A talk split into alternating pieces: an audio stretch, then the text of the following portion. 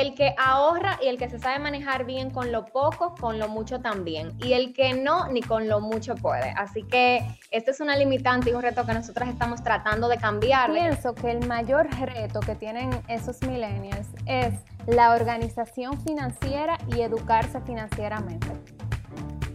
Hola, nosotras somos Kimberly y Laura, fundadoras de Economics Data. Y estás escuchando una menuda conversación sobre finanzas personales y juventud. Por Menudo Podcast de APAP. Gracias Laura y Kimberly por conversar con nosotros sobre menudo tema, finanzas personales y la juventud. Así es, muchísimas gracias por la invitación. Nosotras encantadas de poder conversar sobre un tema de tanta importancia y de tanto valor para las personas y sobre todo para la juventud que ahora está empezando a producir dinero y a tomar decisiones respecto a las finanzas personales. Para nosotras es un honor poder aportar a la sociedad de ustedes y que a partir de hoy transformen su vida financiera. Bueno, pues empecemos con esta conversación. Eh, un estudio de PricewaterhouseCoopers dice que los millennials y conocimientos financieros eh, y habla sobre la lucha con sus finanzas personales. El estudio afirma que solo el 24% de los millennials demostró tener conocimientos eh, sobre finanzas básicos y que a pesar de eso, al clasificar la satisfacción en una escala del 1 al 10, 34% estaban muy insatisfechos con su situación financiera. O sea, por un lado tenemos que es una generación que maneja pocos conocimientos a la perfección y por el otro entiende que su situación financiera puede mejorar eh, porque se sienten insatisfechos con ellos mismos. ¿Cómo entienden ustedes que ya llevan un tiempo trabajando en este tema y orientado a un público joven que esta generación puede manejar más y mejor los conocimientos financieros y por ende transformar su situación con las finanzas? Sí, definitivamente hace falta educación financiera desde la base. Y con base me refiero a las casas, escuelas, colegios y universidades. Nosotros solemos crecer eh, por la vida sin saber cómo utilizar una tarjeta de crédito o para qué se debe tomar un préstamo y para qué no. O que simplemente hay que ahorrar y aprendemos a base de los errores como si esto fuera un tema empírico y la verdad que no es un tema 100% empírico, se debe estudiar sobre esto para ser mejores en el manejo con el dinero, para aprender a respetarlo y para sacar el mejor eh, provecho de este. O sea que eh, definitivamente es necesario poder empezar desde, desde atrás, desde las casas, desde las escuelas, desde pequeños, informándonos o sea, recibiendo información de este tipo que a largo plazo nos va a ayudar muchísimo. Asimismo, esta generación puede mejorar sus conocimientos financieros, primero olvidándose del mito de que las finanzas son aburridas o difíciles de entender. Y segundo, buscando información de valor, porque la información es poder y así ellos van a poder cambiar hábitos, empezar a ahorrar, convertir ese ahorro en inversión y pensar en su ahorro como el primer gasto fijo. Y sobre todo, crear un presupuesto y ponerlo en práctica. En esa misma línea, eh, alineado a lo que ustedes acaban de responder, justo ese estudio que mencionamos anteriormente también afirma que los millennials tienen demasiadas deudas y se comprometen en comportamientos costosos, como lo que mencionaba Kimberly de las tarjetas de crédito, eh, para permanecer en la vanguardia del crecimiento de los préstamos estudiantiles, la deuda, eh, y muchos ya están saqueando sus cuentas de jubilación. Eh, en su opinión respecto a esto específico que menciona el estudio, el estudio, y ustedes también como millennials, como profesionales de las finanzas, ¿cuál es el mayor reto de la juventud actual en materia de finanzas personales y si están de acuerdo con esta afirmación del estudio. Sí, estamos de acuerdo con esa afirmación, pero la idea de nosotros es cambiar eso y poder que aportar a cada uno en su vida financiera y pienso que el mayor reto que tienen esos millennials es la organización financiera y educarse financieramente. Como Kimberly dijo, en el colegio, cuando somos pequeños o cuando estamos en el bachillerato, no nos enseñan cómo utilizar una tarjeta de crédito, la importancia del ahorro, cómo crear un presupuesto. Salimos a la universidad, empezamos nuestro primer trabajo y no sabemos cómo organizarnos financieramente, algo que es sumamente importante y va va a estar con nosotros toda nuestra vida. Por eso es importante que este mayor reto eh, traten de trabajarlo lo antes posible, empiecen a organizarse financieramente y a educarse para poder sacarle el mayor provecho a su dinero. También un reto o una limitante de la juventud es que piensa que porque tal vez ganan poco, aunque el poco es relativo, no pueden tener hábitos financieros. Ellos entienden que si ganan poco, no pueden ahorrar, eh, tienen que tomar deudas, tienen que financiarse con, con su tarjeta de crédito y no pueden eh, plantearse metas financieras para poder alcanzar en el corto, mediano, largo plazo. O sea que es una limitante que tienen. Eh, no sé si es tal vez algo no sé, cultural, pero realmente el que ahorra y el que se sabe manejar bien con lo poco, con lo mucho también. Y el que no, ni con lo mucho puede. Así que este es una limitante y un reto que nosotros estamos tratando de cambiar, de que las personas entiendan que con poco, dígase, 10, 15, 25 pesos que puedan empezar ahorrando cada vez que reciben ingresos o cada quincena o cada mensualidad, eso va a ser la diferencia. O sea, que estamos tratando de cambiar esa mentalidad de que con lo poco no se puede. Claro, y hablan de la importancia de la educación precisamente sobre esos temas y ya ahí han tocado algunos de los consejos. Entonces, en esa línea, ¿qué es lo que está pasando con el uso de la tarjeta de crédito? Que es un instrumento muy utilizado por los jóvenes. ¿Cuál dirían que es el consejo número uno a la hora de usar este instrumento financiero? Y, algo que también debemos tomar en cuenta, ¿qué se debe evitar?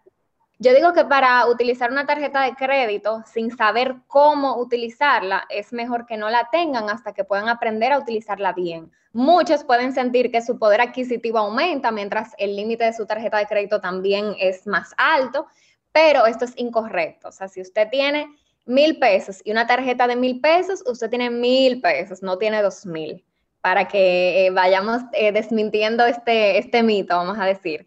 Y respecto al consejo número uno, pues eh, tal vez no hay un consejo número uno, sino que hay varios consejitos. Yo podría enumerar tres.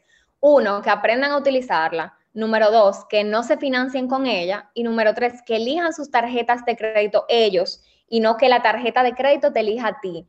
Porque a veces pasa que, bueno, te, te te venden una tarjeta de crédito que tal vez no es la adecuada a tus necesidades y lo que tienes que hacer para que elijas de manera más eficiente es ver cuáles son tus necesidades puntuales mes a mes, a qué, a qué le vas a sacar mayor provecho, a cashback, a puntos de viaje, em, a descuentos en comida afuera. Entonces, elijas tú la tarjeta de crédito a la que mayor beneficios le puedes sacar. Así que es muy importante utilizarla correctamente, como dijo Kimberly, siempre pagar el balance total en la fecha de pago, no solo pagar el pago mínimo y sobre todo conocer también los beneficios que te ofrece esa tarjeta de crédito y utilizarlos a tu favor. Y me encanta eso que menciona de los beneficios, porque realmente eh, tampoco es un instrumento para tenerle miedo, sino eh, entiendo que es un instrumento para tú saber utilizar y ayudarte inclusive a alcanzar algunas de tus metas, aunque sea a corto plazo o alguna situación puntual. Así es, 100% de acuerdo. Incluso mis tarjetas de crédito van alineadas a lo que a mí más me gusta. Y también, bueno, una de ellas a lo que más me gusta y la otra a necesidad. Una de ellas está enfocada en viajes, en generar millas de viaje, y la otra en cashback de supermercado. Ya con eso estoy feliz. exactamente. Eh, y justo es uno de los temas que hablan mucho ustedes en su página, en Economics Data. ¿Por qué nace y, por qué este nombre? Cuéntenos un poco sobre ese proyecto tan interesante que ha crecido muchísimo en los últimos meses. Sí, gracias a Dios. E, Economics Data nació en el 2015 en una clase de economía Kimberly y yo veíamos la necesidad que existía y existe todavía en nuestro país, la falta de educación financiera, que eso mismo que hablábamos, que las personas no sabían utilizar una tarjeta de crédito, no sabía que, era que es un fondo de inversión, que puede optimizar eh, el rendimiento de tus ahorros y eso era algo que nosotras queríamos cambiar y siendo economistas queríamos transmitir el mensaje de una manera sencilla que no solo los economistas y los especialistas financieros puedan entender, sino todo el mundo, porque todo el mundo tiene que lidiar con finanzas. Entonces, nosotras cuando nació este proyecto siempre nos eh, propusimos transmitir el mensaje de una manera llana, que todos puedan entender. Y el nombre viene porque queríamos un nombre eh, como que llamara la atención y empezamos eh, también dando conocimientos económicos, noticias económicas tanto nacional de nuestro país, República Dominicana, pero también del mundo.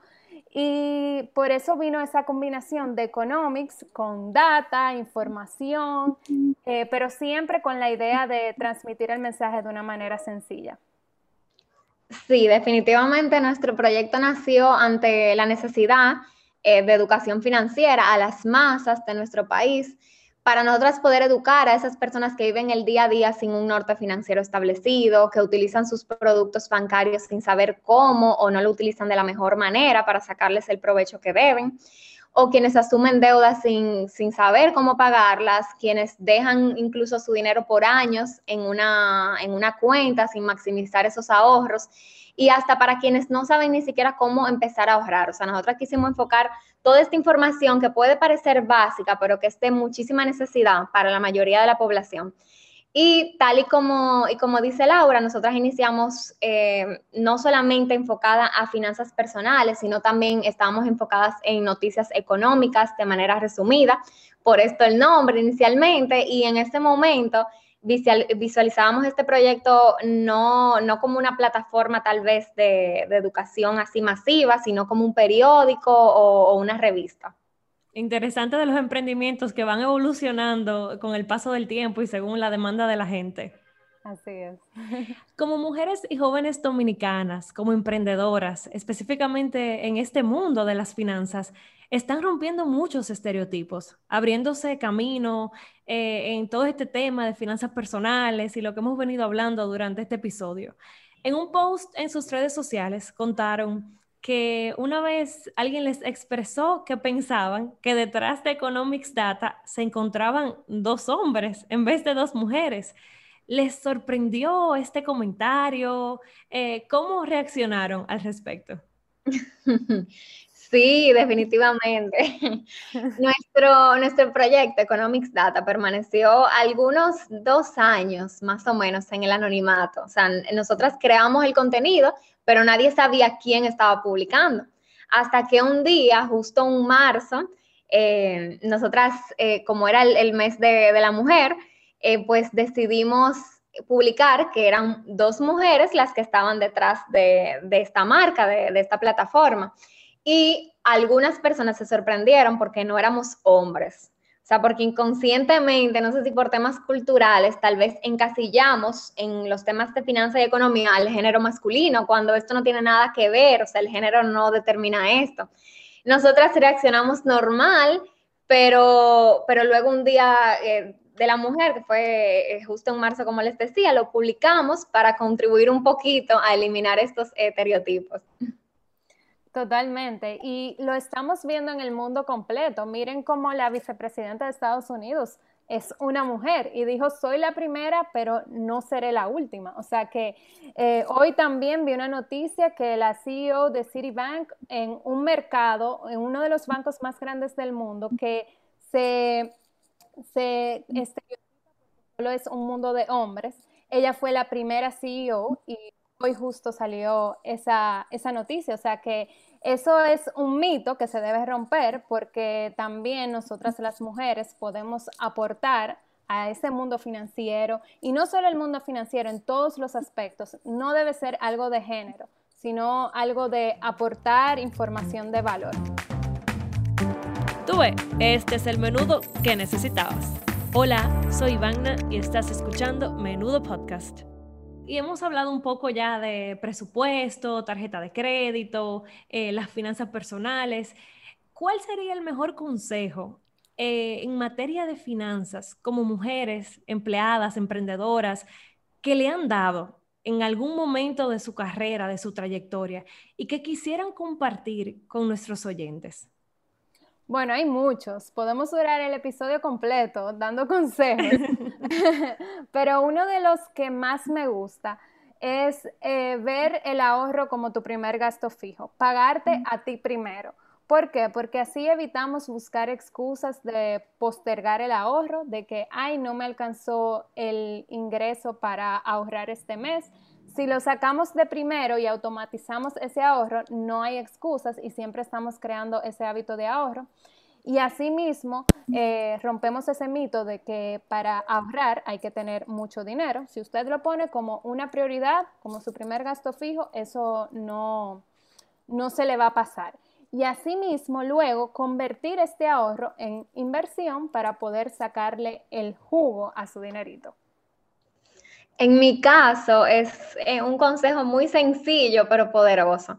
Mi madre toda la vida me dijo que uno sabe de hoy pero no sabe de mañana. Y esto es demasiado cierto. O sea, esto resalta la importancia de ser planificado, de guardar para el mañana, de conformar un fondo de emergencia y de prepararse para esos imprevistos y los momentos de vacas flacas que definitivamente llegan y, llegan sin avisar. O sea, que tenemos que estar preparados y tenemos que en, en los momentos buenos y en los momentos de vacas gordas, tratar de tener los mejores hábitos de ahorro, de ser conservados, de poder eh, tratar de guardar lo más que se pueda para que en los momentos no tan buenos no estemos mal. Me gustaría terminar esta conversación que ha sido eh, menudeada y súper interesante con una pregunta sobre cómo empezar. En Economics Data ustedes hablan muchísimo de cómo empezar con el tema de finanzas personales, pero a veces eh, las personas se pueden sentir agobiadas porque hay tantos detalles que tú dices, bueno, pero me encargo primero de mi tarjeta, de mi presupuesto, del fondo de emergencia. Si ustedes tuvieran a una persona que, que, bueno, hoy escuchando este episodio decidió que se va a hacer cargo y se va a empoderar de sus finanzas, ¿qué consejo específicamente le darían de por dónde comenzar? Lo primero es plantear, dígase, desmenuzar sobre un papel, sobre un Word, donde te sientas más cómodo. ¿Dónde estás ahora mismo? O sea, ¿cuál es tu panorama financiero actual? Escribir cuánto tienes, cuánto estás ganando, cuánto debes, los detalles de tus deudas, si estás ahorrando, dónde estás ahorrando, absolutamente todo lo que implica tus finanzas personales, o sea, todo lo que tienes, todo lo que debes y todos los, detalles de todo eso. Para entonces, a partir de esta información, ver qué está pasando, si tal vez estás gastando de más en cosas innecesarias, si no estás ahorrando o no estás tal vez ahorrando en el lugar correcto, si estás muy endeudado. A partir de esta información que es básica y que cada quien la conoce más que nadie porque es una información eh, personal, pues a partir de esta información es que podemos definir cuáles son las oportunidades de mejora que tenemos en nuestras finanzas personales. O sea que es prioritario organizar toda esta información.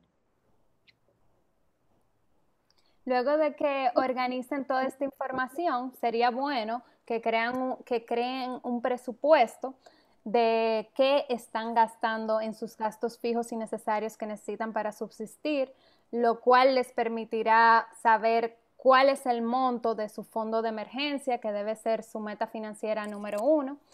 Luego clasificar esos gastos secundarios que no son prioritarios y donde podemos encontrar mayor oportunidad de mejora. Y siempre sacar una parte para sus objetivos financieros, clasificarlos en corto, mediano y largo plazo para que así tengan un mejor panorama de dónde colocar esos ahorros en instrumentos a corto plazo, lo acoplo con esa meta a corto plazo. Si mi meta es retiro, que es a largo plazo, pues no necesito ese dinero ahora mismo, puedo ponerlo en un instrumento a largo plazo. Y allí ah, van teniendo un mejor panorama de dónde se está yendo el dinero y a dónde ustedes quieren que se vaya ese dinero. Buenísimo. Bueno, pues muchísimas gracias Kimberly y Laura por ser eh, inspiración a través de su proyecto para tantas mujeres, para los emprendedores dominicanos y por contribuir con esta tarea de educar en el tema de las finanzas. Ha sido chulísimo tenerlas con nosotros y le auguramos muchísimos éxitos en sus proyectos futuros. Muchísimas gracias. Gracias por la invitación. Esperamos estar por aquí pronto y sobre todo que podamos aportar ese granito de arena para todos sus oyentes. Gracias por la sintonía. Sigue la conversación por las redes sociales utilizando la etiqueta Menudo Podcast APAP. Menudo Podcast es un podcast de la Asociación Popular de Ahorros y Préstamos, una caja de herramientas, de conocimientos con valor que aportan a tu productividad y bienestar. Estás escuchando Menudo Podcast.